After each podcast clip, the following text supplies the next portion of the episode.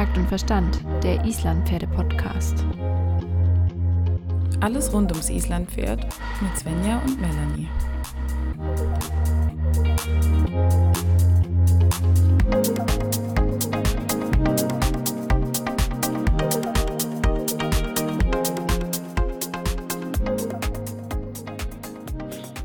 Hi Melanie. Hallo Mel Hi Svenja.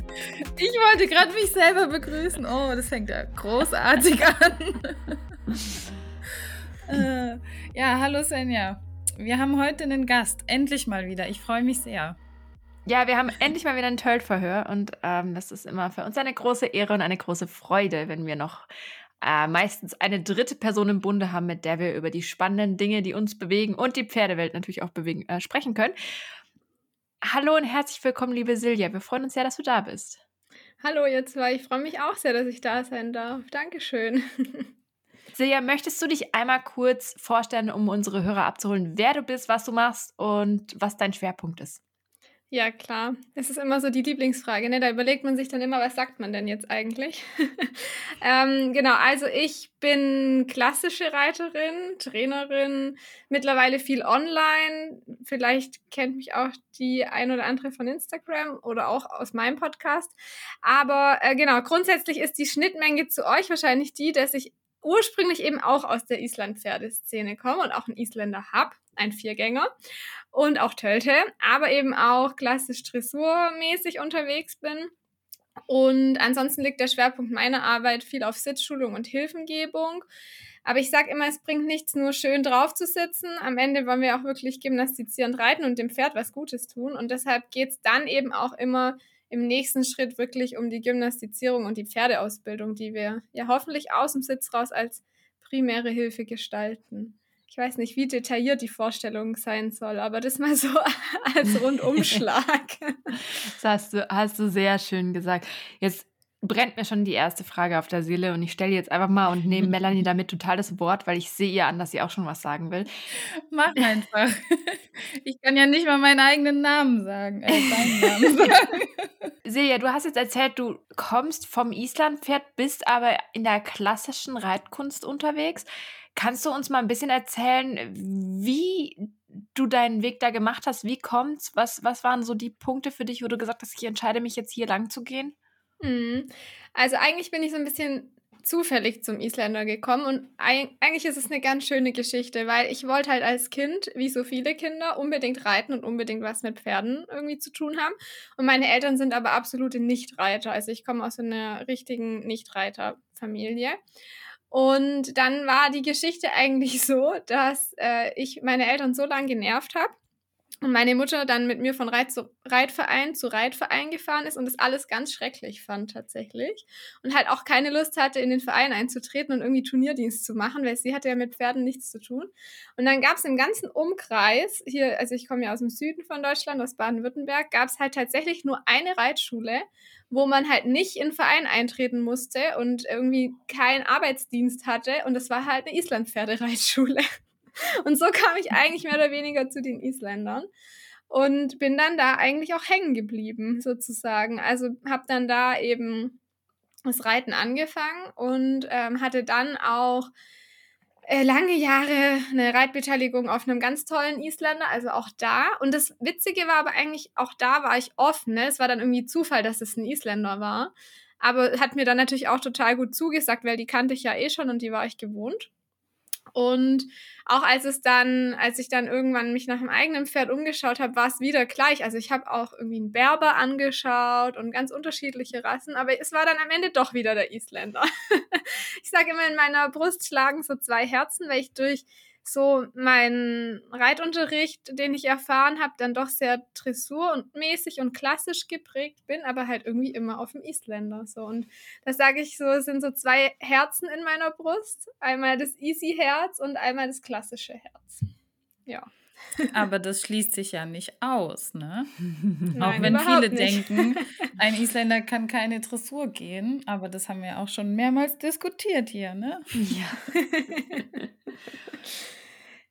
Und gab es denn für dich Momente in der, sagen wir mal, Island-Pferdewelt, wo du dann einfach irgendwie für dich ja, wo Fragen aufgeworfen wurden, wenn ich jetzt mal so kritisch anfangen darf. Ich finde es einfach immer nur spannend, weil die klassische Reitkunst und die, sagen wir mal, klassische Island-Pferdeszene, wenn das jetzt übertrieben klingen mag, unterscheiden sich ja in manchen Ansichten schon sehr stark. Und wie, was mhm. war für mhm. dich so ein Punkt, wo du dich dazu entschlossen hast, den einen oder den anderen Weg zu gehen?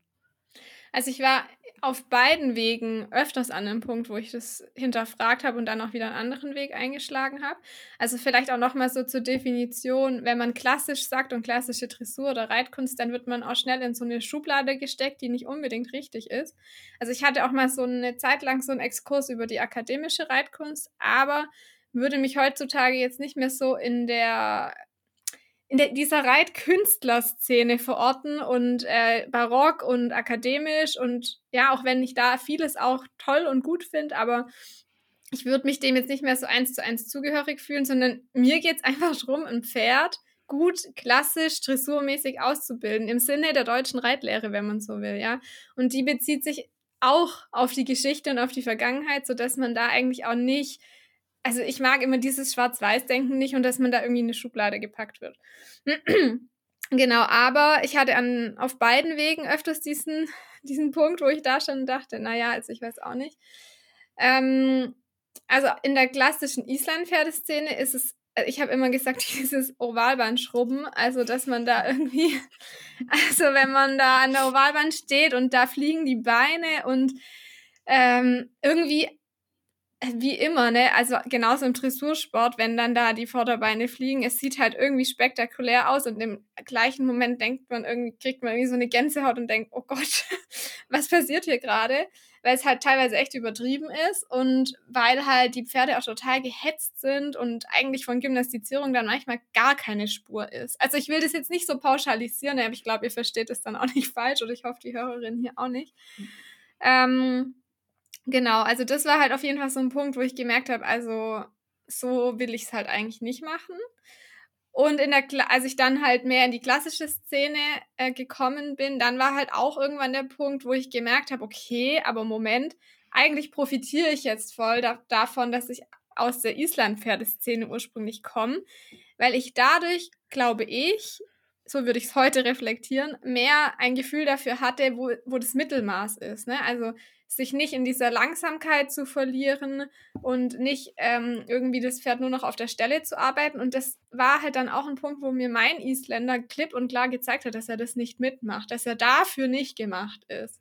Und ähm, dann war's, war, war glaube ich, die Erfahrung aus beiden Bereichen halt hilfreich, um irgendwie eine Mitte zu finden. Das zeigt einfach mal wieder, dass es einfach das Allerwichtigste ist, dass wir für uns überall reinschauen und das Beste für uns mitnehmen, aber eben nicht blind einer Ideologie oder einer Idee nur folgen, sondern halt wirklich uns ja. das genau anschauen und für uns und vor allen Dingen auch für unser Pferd ein bisschen anschauen, was funktioniert und was nicht. Also schönes Beispiel, das äh, bestätigt immer wieder unsere Beobachtungen mhm. und eigentlich ist es das, das Beste, was uns passieren kann, dass wir die Möglichkeit haben, uns so vielfältig weiterzuentwickeln und auch, wie gesagt, rechts und links zu gucken. Finde ich auf jeden Fall schön. Aber Svenja, du hattest doch mit Hamir ein ähnliches Erlebnis. Du hast doch auch mal angefangen, mit ihm ganz, ganz viel nur langsam zu arbeiten, sag ich jetzt mal. Ähm, sehr stark in die akademische Richtung. Und dann hat es aber auch nicht so perfekt funktioniert, wie man sich das vielleicht gewünscht hatte. Ne? Ja, also da ging es einfach darum, Hamir ist kein Pferd für, für feste Rahmen, wo du auf deine Meinung bestehst. Du musst mit ihm immer zusammen einen Weg finden. Und wenn du halt immer sagst, mach langsam, mach langsam, und er aber sagt, hey, yo, ich hab Hummeln im Arsch, dann musst du halt gemeinsam einen Weg finden, wie man das halt vereinen kann. Und mittlerweile ist es kein Problem mehr. Also ich arbeite ihn momentan auch langsam, aber einfach mit einer anderen Idee dahinter. Der Idee, dass er sich entspannt. Da geht es nicht um das Tempo an sich, sondern es geht einfach um was ganz anderes. Und das wiederum hilft mir total. Und er darf trotzdem das Vorwärts auch leben und das auch, auch weiterführen, weil ich finde es eben gerade spannend, diese langsam und vorwärts. Äh, ja, Geschichte ist, ist auf jeden Fall das, was, denke ich mal, gerade jetzt sehe, das, was du erzählt hast, auch vielleicht den größten Unterschied aufgeworfen hat bei den ja, beiden Reitweisen oder wie auch immer. Aber es ist eben, es geht da mehr um die Idee und ich glaube, was, was ich einfach gelernt habe, ist, ich darf nicht einfach auf meinem Schema beharren, sondern ich mhm. muss lernen, für jedes Pferd den Weg dorthin zu finden, zu einem Ziel. Und es beinhaltet halt nicht immer strikt einfach nur die eine Idee zu verfolgen, sondern halt wirklich irgendwie flexibel zu bleiben und zu gucken, was geht gerade, was geht nicht. Ja, finde ich auch. Und andererseits denke ich schon, dass man sich immer so ein bisschen auch den Ursprung der jeweiligen Reitweise angucken sollte, weil mhm. natürlich grundsätzlich bin ich absoluter Fan davon, stehe davon da, dafür zu 1000 Prozent ein, dass jedes Pferd gymnastiziert werden soll. Aber ähm, ein Isländer ist schon äh, einfach von seinem Interieur und auch von seinem Exterieur anders als jetzt der PRE, wenn wir jetzt mal so dieses plakative Beispiel nehmen. Und während halt das eine Pferd ähm, einfach von Natur aus das mitbringt und es dem auch leicht fällt und der dann auch ganz anders Spaß daran hat, muss sich ein Isländer davon halt mal eher überzeugen. Also wir haben immer wieder Kunden bei uns, wo also die kommen zu uns ins Mentoring und dann äh, sind diese Szenen beschrieben, wie ja, mein Isländer geht gar nicht mehr mit mir auf den Platz, der bleibt immer davor stehen. Ja, mhm. habe ich ehrlich gesagt selten von einer anderen Rasse gehört. Höre ich immer nur von Islandpferdebesitzern oder meistens.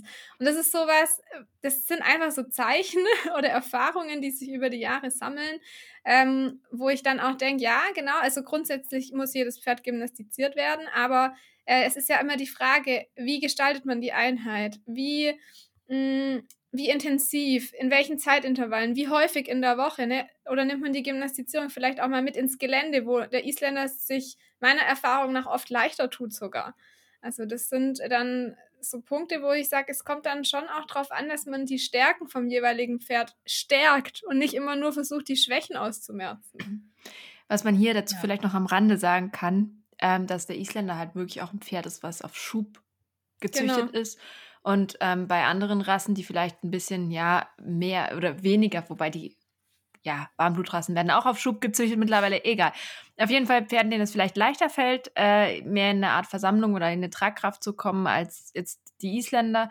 Äh, die, die müssen dann auch nicht so hart daran arbeiten. Und ich glaube, was wir vergessen, mhm. mh, ist, dass wir natürlich auch es dem Pferd leicht machen sollen. Und natürlich können wir dann nicht das gleiche Arbeitspensum in der Tragkraft von einem Isländer wie von einem PAE zum Beispiel ja, fordern von Anfang an, sondern müssen da uns vielleicht anders rantasten. Und das ist eben so die Trainingsidee und das, was wir nicht vergessen dürfen. Und ja, ich kann es dann schon verstehen, dass ein, das ein oder andere Pony dann vor dem Reitplatz parkt, wenn es sich denkt, oh nee, jetzt muss ich mich schon wieder da durchkämpfen. Die nächste Dreiviertelstunde wird wieder der Horror. Ja, genau. Also.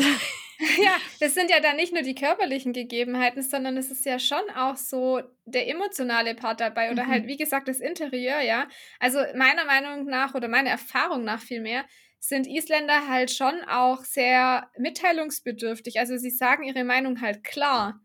Und dann mhm. heißt es halt schnell, sie sind bockig, aber das sind sie nicht. Also sie sagen es uns halt einfach sehr deutlich. Und das zu Recht, eben aus den Gründen, die du jetzt vorher genannt hast. Ne? Also für einen Isländer ist es schwerer und das sieht man auch an vielen Stellen, aber trotzdem so wichtig.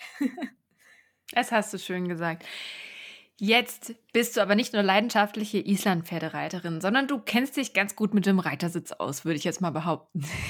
Ja. und das, was uns und wahrscheinlich auch unsere Hörer so ein bisschen interessiert, ist ja auch immer, wie können wir besser reiten? Und ähm, weil zwar arbeiten wir viel an unseren Pferden, aber wir arbeiten ja auch viel an uns selbst. Und ich glaube, jeder kommt an den Punkt, an dem er mal sagt, oh, irgendwas funktioniert nicht.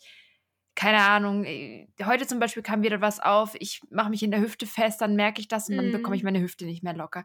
Hast du denn so einen ersten Tipp für einen Reiter, wenn er einfach sagt, ich stecke gerade total fest, ich merke irgendwo klemmt, sei es im Oberschenkel oder in der Hüfte oder in den Schultern oder wo auch immer, wie man das so ein bisschen angehen kann für sich mental, dass man so ein bisschen erstmal das Problem angehen kann.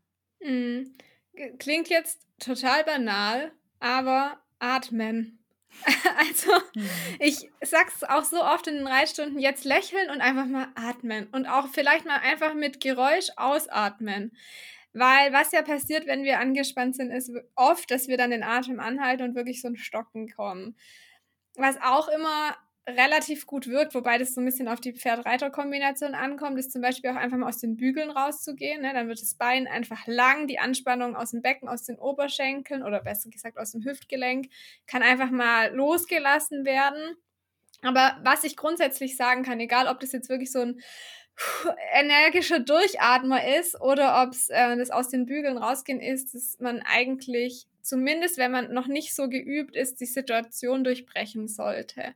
Also ich erlebe es immer wieder, dass es Schülern extrem schwer fällt, dann in dieser Situation, also nehmen wir jetzt mal an, man möchte zum Beispiel ich finde immer die Seitengänge ein sehr gutes Beispiel, weil das kennt, glaube ich, jeder, vor allem auch auf dem Islandpferd, dass man sich dann doch verkrampft, weil es halt einfach nicht flutscht und dann äh, mhm. verkrampft man sich und alles wird eigentlich schlimmer und man schafft es aber auch nicht, aus diesem Verkrampftsein rauszukommen, weil man will ja jetzt das Schulter herein hinbekommen zum Beispiel.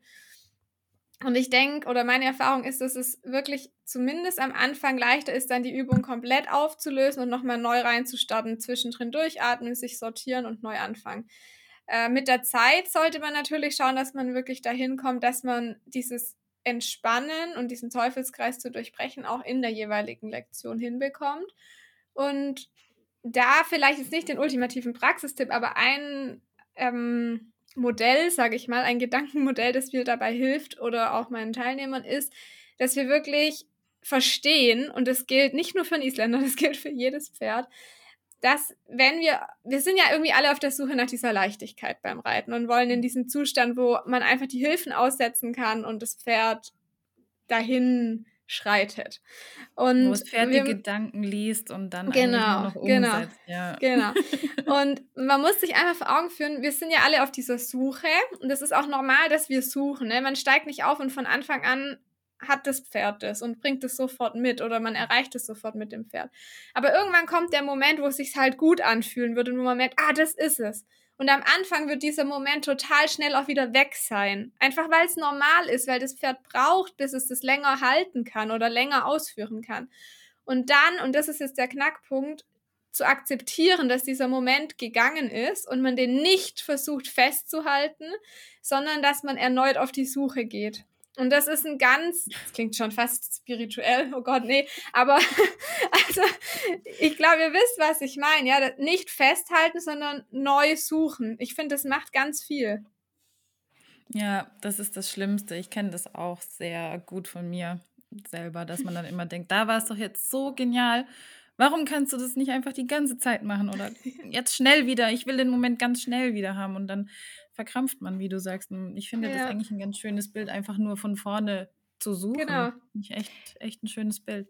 Ich finde, dieses Bild kann man tatsächlich für jeden Punkt im Pferdetraining mitnehmen. Also Absolut, nicht nur für genau. den Sitz, sondern eigentlich ist das genau das. Eigentlich sollten wir immer suchen und uns freuen, wenn es da ist und nicht traurig sein, wenn es wieder geht. Das hast du, also finde ich genial. Ich werde den Gedanken mhm. auf jeden mhm. Fall mitnehmen zu meinen Pferden. Ich glaube, das kann mir sehr viel helfen.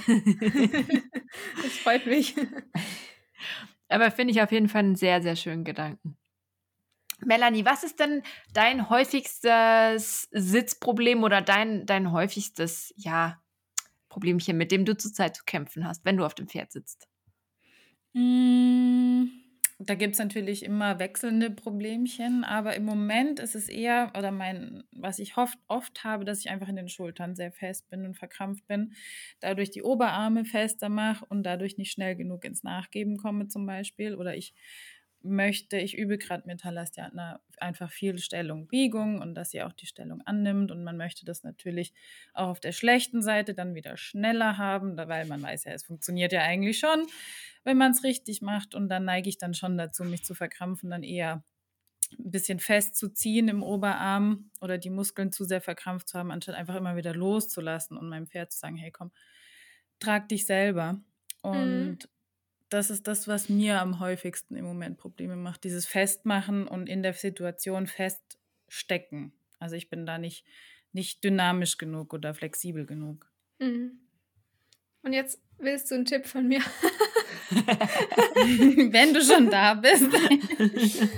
ähm, da, also eine Rückfrage hätte ich dazu tatsächlich noch. Und zwar, würdest du selber ähm, sagen, dass du deine Armhaltung und Zügelführung korrekt ausführst? Also, dass es praktisch nur dieses, also nur dieses Verkrampfen ist ähm, aber dass du ansonsten von der Armposition her richtig unterwegs bist. Weil was man halt oft sieht, ist, dass dann die Arme zum Beispiel zu weit, also vorgegeben werden und die Ellenbogen so vom Körper weggestreckt werden und dadurch die Schultern halt auch so ein bisschen einfallen. Aber das meinst du nicht, ne? Du meinst eigentlich schon, also praktisch aus dem annehmenden Zügel raus, dieses Festmachen im Arm. Mhm. Kann man das ja, so sagen? eher. Also ich habe die Ellenbogen schon gebeugt und eigentlich so, wie sie sein sollten, aber ich neige auch eher dazu, die Hand dann zu tief zu lassen. Mhm. Und dadurch bin ich auch nicht mehr flexibel genug im Ellenbogen. Ja, verstehe. Also eine Übung, die generell für eine gute und weiche Zügelführung, also ich liebe diese Übung und das mhm. mag jetzt vielleicht auch ein bisschen wie ein Umweg klingen, aber ich bin mir sicher, dass es dir auch helfen kann. Ich nenne es immer den Gärtentrick. Kennt ihr den, wenn man die Gärte quer nimmt und hier so ähm, unter die Daumen klemmt? Habt ihr das schon mal gemacht? Ja, aber es ist schon eine ganze Weile her. Aha. es lohnt sich nämlich. Also man nimmt praktisch einfach die Gerte, mit der man sonst vielleicht auch reitet, ähm, und nimmt die praktisch ja quer, ich weiß gar nicht, wie ich es richtig beschreiben soll, jetzt ohne dass man ein Bild sieht, quer und klemmt die praktisch unter die Daumen jeweils. Und dadurch sind ja die Hände sozusagen fixiert oder miteinander verbunden und man kann die nicht so unabhängig voneinander bewegen. Jetzt ist dein Problem ja nicht so sehr, dass du ähm, wahrscheinlich unterschiedliche Sachen mit deinen Händen machst. Das hat man ganz oft, dass der innere mhm. Zügel Sachen macht, die er nicht machen soll. Aber was ich tatsächlich immer beobachte, ist, wenn es ums Thema Zügelführung geht, dass dieser Gärtentrick Wunder bewirkt. Also die Leute sind plötzlich viel feiner in der Hand, einfach weil sie durch das, dass die Hände kein Eigenleben mehr haben, viel besser auch zum Beispiel in der Nickbewegung des Pferdes mitgehen können und plötzlich viel feinfühliger sind. Also ich könnte mir vorstellen, wenn du einfach mal versuchst, die Biegung mit dem Gartentrick zu reiten, dass du einfach dein gewohntes Muster von Hand anspannen mhm. durchbrichst, weil es sich auch einfach schon anders anfühlt in deiner Hand. Also wir haben ja ganz oft das Problem, dass wir einfach diese Gewohnheiten haben und wir brauchen ja sozusagen eine Eselsbrücke oder eine Erinnerungshilfe, um die du zu durchbrechen, sonst gehen wir immer wieder in die rein und zurück. Und gerade bei diesem Problem, dass man zu viel mit der Hand macht, hilft es auch einfach ein anderes Gefühl in die Hand reinzubringen. Also mal so diese Gewohnheit zu durchbrechen. Da kann der Gärtentrick halt total gut sein. Und ansonsten vielleicht auch noch so ein inneres Bild, dass du dir vorstellst, da gibt es unterschiedliche, aber zum Beispiel, dass auf deinen Zügelfäusten ein Tablett steht mit Sektgläsern und es darf natürlich nicht umkippen. Ne? Und da dadurch, darf kein Tropfen verschüttet werden. Da darf kein Tropfen verschüttet werden. Und du möchtest es halt wirklich vor dir tragen. Ja, also nicht mhm. am Sattel ablegen oder so, sondern du möchtest es vor dir tragen. Ähm, weil man hat ja also gerade wenn dann zu viel Spannung in den Zügel reinkommt, dann ist es ja meistens der Moment, wo die Hand anfängt rückwärts zu wirken. Und lehrbuchmäßig wollen wir ja keinen rückwärts wirkenden Zug am Zügel. Das heißt, du brauchst jederzeit wieder diese Vorwärtstendenz in der Hand, dieses Sinken lassen nach vorne unten sozusagen, um dem Pferd den Raum zu geben, da auch äh, mit dem Hals mitzukommen. Ne? Also dass die Nase vor der Senkrechten bleibt zum Beispiel. Also das wären so Ansatzpunkte zum Beispiel. Aber es ist natürlich immer schwierig, wenn man den Reiter obendrauf nicht gesehen hat, so pauschal Tipps zu geben. Ne? Aber weiß nicht, ja, ob natürlich. das dich jetzt schon abgeholt hat. Kleiner Tipp hier am Rande, dann sollte man vielleicht auch mal bei Silja vorbeischauen ähm, und ihre Online-Angebote vielleicht mal durchforsten, wenn ihr jetzt zu Hause merkt, dass ihr Probleme mit eurem Sitz habt. Vielleicht ist dann auch was für euch dabei. Mit Sicherheit. Ich werde das auf jeden Fall mal ausprobieren mit dem Gärtentrick. Ähm, hört sich gut an, um einfach um das Muster zu durchbrechen. Wie genau. du sagst, ist ja mit das Wichtigste, dass man es einfach mal selber merkt und dann kann man es auch ändern. Kannst ja. du das bitte filmen lassen? Ich würde das gerne sehen. Ich auch. ja, dann ähm, no pressure, ne? also sollte eigentlich jeder Reiter mal gemacht haben. Ja, kann ich einrichten. Ist mir die letzten Tage immer was aufgefallen und ich bin mir sicher, dass es ganz, ganz, ganz, ganz vielen Leuten so geht. Ich bin ja hier ein Büromädchen. Ne? Ich sitze ungefähr 90 Prozent des Tages am Schreibtisch von meinem Computer, benutze die rechte Hand für die Maus, dementsprechend bin ich verspannt. Ich sitze den ganzen Tag, ich bin dann auch so faul, um regelmäßig aufzustehen und irgendwelche Übungen zu machen, weil undiszipliniert.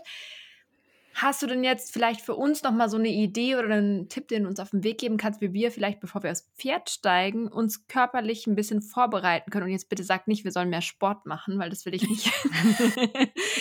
ähm, wie wir uns direkt von einer Reiteinheit vielleicht ein bisschen vorbereiten können, um dem Pferd gegenüber auch vielleicht etwas geschmeidiger und ja, flexibler entgegenzutreten.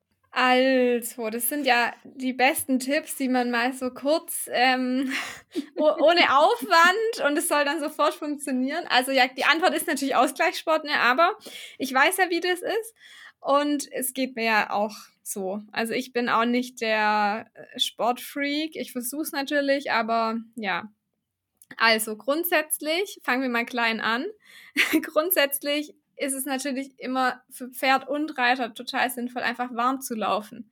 Also einfach mal sich die 20 Minuten oder die Viertelstunde Zeit zu nehmen, einmal um den Block, einmal ums Feld, einmal den kleinen Waldweg entlang, bevor man auf den Platz geht und aufsteigt. Ja, also das finde ich eigentlich die optimale Version, weil das Pferd hat auch was davon, wenn man sich nicht direkt in den Rücken reinpflanzt.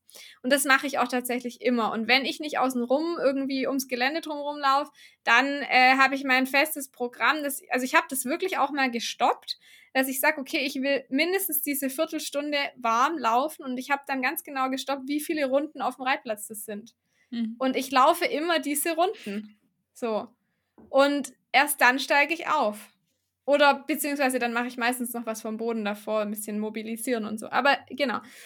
Ähm, das ist mal das eine. Und was ich auch immer empfehle, aber das ist jetzt nicht die Übung, um sich hier irgendwie warm zu machen oder zu dehnen, aber ich finde, es hilft unheimlich, um anzukommen und um einfach diese, in diese Losgelassenheit zu kommen. Ja, wir erwarten ja vom Pferd Losgelassenheit und haben sie oft selber gar nicht. Und das ist wirklich die Zeit beim ähm, Warmreiten zu nutzen, beziehungsweise wenn man dann schon warm gelaufen ist, ist es jetzt auch nicht verkehrt, trotzdem nochmal am langen Zügel vielleicht sich ein bisschen Zeit zu lassen, wenn man dann drauf sitzt, dass man da wirklich auch mal ohne Bügel reitet und erstmal ins Fühlen kommt im Schritt, wie bewegt mich das Pferd, habe ich heute irgendwo Blockaden, dass man mal so einen Bodyscan macht durchguckt und überlegt, ah, okay, irgendwie meinen rechten Sitzbeinhöcker spüre ich heute mehr als den linken, dann kann man sich nochmal ein bisschen sortieren und sich wirklich erstmal vom Pferd bewegen lassen, auch beim Pferd reinspüren, was hat es heute für einen Takt, was hat es für ein Tempo und einfach anzukommen, ja, weil das ist ja auch oft das Problem, die Gedanken kreisen dann und ähm, man ist eigentlich schon bei der Einkaufsliste und ähm, körperlich und mental gar nicht da. Und man muss wirklich, also das A und O für einen guten funktionellen Sitz ist einfach, dass das Becken in der Bewegung des Pferdes oder von der Bewegung des Pferdes mitgenommen wird. Und wenn ich das nicht mal beim Warmreiten schaffe, am langen Zügel, werde ich es in der folgenden Einheit mit Lektionen halt auch nicht schaffen. So. Mm, ja, für den Tipp bezüglich jetzt irgendwie durchlässiger zu sein und wirklich im Sinne von Ausgleichssport oder die Übung, bevor ich aufsteige, ähm, bin ich nicht so der Fan von, weil ich halt auch realistisch weiß, dass es halt nicht reicht. Ja, also wenn man da jetzt eine Übung macht, jetzt so blöd gesagt, einmal hampelt man vorm Pferd und dann drauf, dann wird man dadurch auch nicht besser reiten. Also wenn, dann muss man halt schon richtig Ausgleichssport machen. Oder halt generell, sag ich mal, auf eine gute Haltung achten, aufrecht sitzen, diese ganzen Themen. Aber Büroalltag macht es nicht leichter. Ja, wir setzen uns gerade erstmal alle Okay, ich habe mir gerade nebenher eine Sporthose bestellt und resigniert. Es führt einfach kein Weg dran vorbei. Ich äh, muss jetzt den Hintern hochkriegen. Mit der Hose kann ich auf jeden Fall gleich besser reiten. Also ist ja logisch, oder? Übrigens habe ich mir, wir haben seit zwei Wochen ein Laufband unterm Schreibtisch. Ich bin ja eigentlich fast nur im Homeoffice aktuell.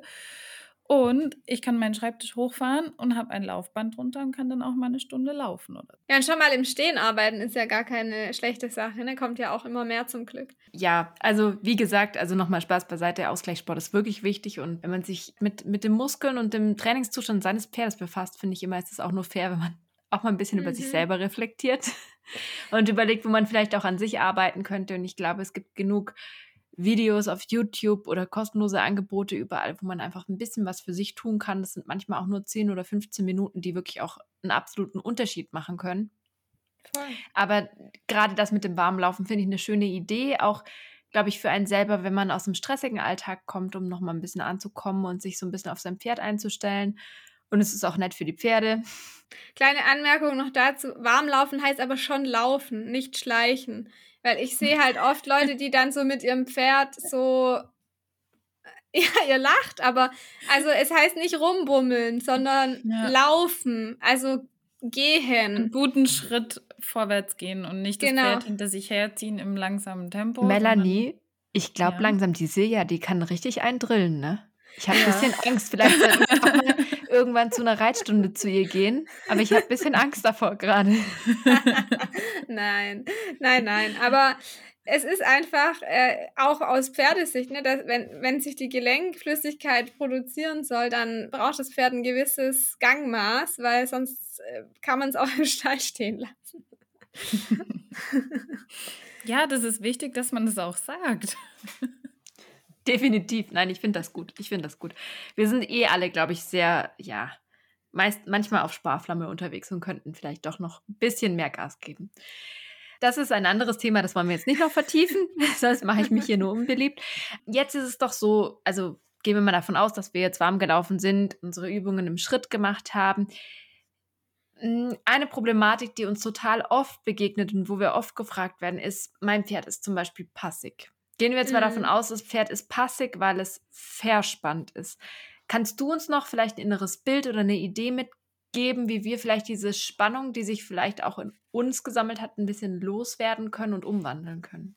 Mhm. Also das ist tatsächlich ein sehr häufiges Problem und auch nicht nur beim Isländer. Also sieht man ja auch bei anderen Rassen diese Passverschiebung, wenn der Schritt spannig wird und hängt eigentlich immer auch mit dem Reiter und mit dem Sitz zusammen, wie du sagst, weil dann da auch schon die Spannung drin steckt.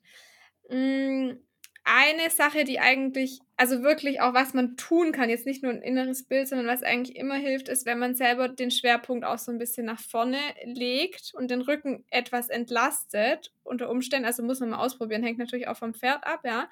Aber einfach ähm, so ein bisschen den Druck rausnehmen dadurch. Also es ist zum Beispiel auch, wenn ein Pferd immer wieder ähm, in Schweinepass fällt oder irgendwelche Tölt-Varianten macht, die ich eigentlich nicht haben will und eigentlich will ich nur traben, dann immer erstmal Schwerpunkt vor. Das hilft eigentlich meistens, also so sitztechnisch. Und es muss auch gar nicht viel sein. Das heißt nicht, dass man jetzt so komplett den Popo aus dem Sattel nehmen muss. Ich mag dieses Bild ganz gern, dass man sich vorstellt, der Popo ist aus dem Sattel draußen, aber die Reithose klebt noch drin. Also so nur minimal. Nur diese Idee von, ich entlaste jetzt mal so ein bisschen den Rücken. Und ansonsten ein geniales inneres Bild, ach, da gibt es so viele, aber ein mhm. geniales inneres Bild, um diese Erdung reinzubringen. Das, also oft ist es so, der Schwerpunkt vom Reiter ist nicht mehr im Becken, wo er eigentlich dann hin sollte, sondern steckt irgendwo hier oben äh, im Brustbein fest, ja. Und das heißt, man muss erstmal den Schwerpunkt wieder hier runter sinken lassen und diese Erdung hinbekommen. Und dafür gibt es ganz viele tolle innere Bilder. Also sei es jetzt ein Baum, der nach unten hin Wurzeln schlägt, oder sei es Eiscreme, also dass der Körper aus Eiscreme besteht und so runterschmilzt, ja, und man wirklich diese Erdung reinkriegt. Und die kann man übrigens auch in diesem eher etwas entlastenderen Sitz hinkriegen. Ne? Das schließt sich ja nicht gegenseitig aus, nur weil der Popo nicht mehr im Sattel ist. Die Beine gehen ja trotzdem satt nach unten. Ähm, also das sind so, so Themen. Aber tatsächlich ist es eigentlich immer so, dass wenn ins Pferd zu viel Spannung reinkommt, dass der Reiter auch zu viel Spannung hat oder sogar die Ursache des Übels ist. ja, sie spiegeln uns ja dann doch sehr gut. Das, das vergisst man immer mal wieder und dann heißt es wieder, ha, mein Pferd will jetzt einfach nicht oder heute ist er aber sehr verspannt. Dabei versuche ich da gerade obendrauf, keine Ahnung, was zu machen, damit das Pferd endlich mal vorwärts läuft und dann wundere ich mhm. mich, warum das Pferd verspannt ist. Ähm, das finde ich auch einen guten Hinweis, einfach mal entlasten und dann kann man sich vielleicht auch erstmal selbst wieder zurückholen. Ja. Und, und merkt vielleicht auch selbst, wie verspannt man überhaupt ist oder wie verkrampft man jetzt irgendwas will unbedingt. Und wenn man ein bisschen entlastet, entlastet man ja auch die Muskulatur und merkt erstmal wieder, wo ist denn die fest und ja. kann vielleicht auch mal atmen, ne? Genau. Also das mit dem Entlasten ist auch so ein bisschen so, um, um das Muster zu durchbrechen. Ne? Also mhm. grundsätzlich ist das Entlasten eigentlich immer ein ganz guter Tipp, wenn, wenn man den Trab verloren hat tatsächlich. Ähm, wenn jetzt die Passverschiebung im Schritt kommt, dann ist es eigentlich meistens so das Thema Ruhe und tatsächlich auch einfach mal die Zügel loslassen. Also unter Umständen würde ich auch einfach mal die Zügel wegschmeißen. Also um wirklich auch hier diesen Cut zu machen. Ja, weil man versucht ja dann immer irgendwie zu korrigieren und verschlimmbessert aber das Problem, anstatt einfach mal so ein Reset zu machen. Das kann man sich auch eigentlich für alles merken. Auch wenn ja. wieder mal irgendeine Übung nicht klappt oder irgendwas. Einfach nochmal neu anfangen. Ist ja nicht schlimm. Also man will halt immer alles auf einmal perfekt haben. Ja. Neigen wir einfach dazu. Und dann ist es halt auch irgendwie eine gewisse Schwäche, die man sich eingestehen muss, wenn man wieder von vorne anfangen muss. Und das ist nicht immer so einfach dann. Ne? Keiner mhm. tut das gerne, glaube ich. Keiner, mhm. keiner fängt gerne immer wieder von neuem an. Ich glaube, ich, ich, weiß, wovon wir sprechen. Ich fange momentan mit Hamir immer wieder von ganz vorne an. Vielleicht ist die Aufgabe auch die, darin Gefallen zu finden. Einfach immer wieder von vorne anzufangen. Oh, wow. Pferde sind ja auch Persönlichkeitsentwicklung. Ja, Geduld ist nicht Svenjas Stärke, ne? Das ist eigentlich ihre Herausforderung. Also ich muss ganz ehrlich sagen, diese anderthalb Jahre mit diesem Pferd haben mich, was die Geduld mit Pferden angeht, so unheimlich, unheimlich weitergebracht. Also ich kann jetzt auch eine halbe Stunde mhm. neben meinem Pferd stehen und nur auf einen Muskel drücken, bis er den loslässt. Mhm. Es war ein weiter Weg, aber ich kann das jetzt. Funktioniert nicht immer, aber immer öfter. Nein, und ich muss ganz ehrlich sagen, da greift dann auch wieder das, dass es sehr schön ist, wenn man vielleicht auch ab und zu noch ein Pferd zur Hand hat, was etwas gegensätzlich ist zum eigenen, mhm. beziehungsweise oder zwei Pferde hat und eins ja, anders ist als das andere.